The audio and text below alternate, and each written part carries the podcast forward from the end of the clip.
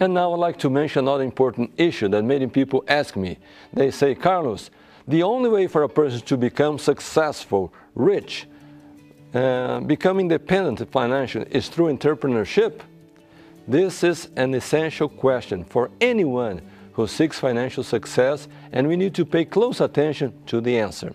But before answering this question, we need to define the concept of entrepreneurship, which may be practiced by opening one's own business, or certain professionals may be blessed with entrepreneurial talents that may be applied within any company.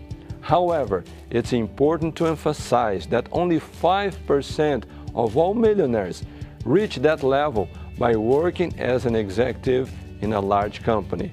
In other words, most, that is 95% of all those who earn their first million, reached this level of financial independency through their own activities that were able to reach the market on a large scale.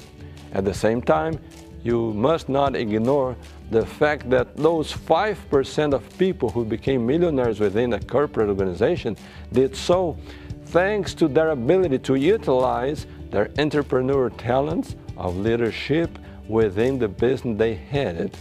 Therefore, it does not matter if you have your own business or if you work in a large company. In every case, a person who succeeds financially is a person who has the entrepreneur spirit within.